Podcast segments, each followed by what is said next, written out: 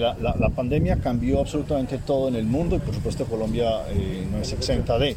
Eh, las condiciones que teníamos antes hoy son insoportables, son, no podemos aceptar eso y los empresarios estamos comprometidos a ayudar en la recuperación del país a través de la reforma. Y por eso es que hemos ofrecido que la reforma estamos dispuestos a asumirla básicamente los empresarios y no las personas naturales.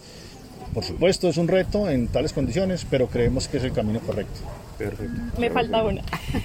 entonces tiene pensado también vacunar a sus empleados ahorita, ¿Lo, han desde luego que sí, nosotros ya estamos trabajando en eso a través de, de la ANDI y en, conversaciones con el gobierno nacional para establecer ese, esa llegada de las vacunas y vamos a vacunar la totalidad de los empleados que así quieran hacerlo. ¿Más o menos cuántos empleados son? En la organización Ardila vamos a poner cerca de 35 mil vacunas, a ofrecerlas si ellos las quieren. Listo.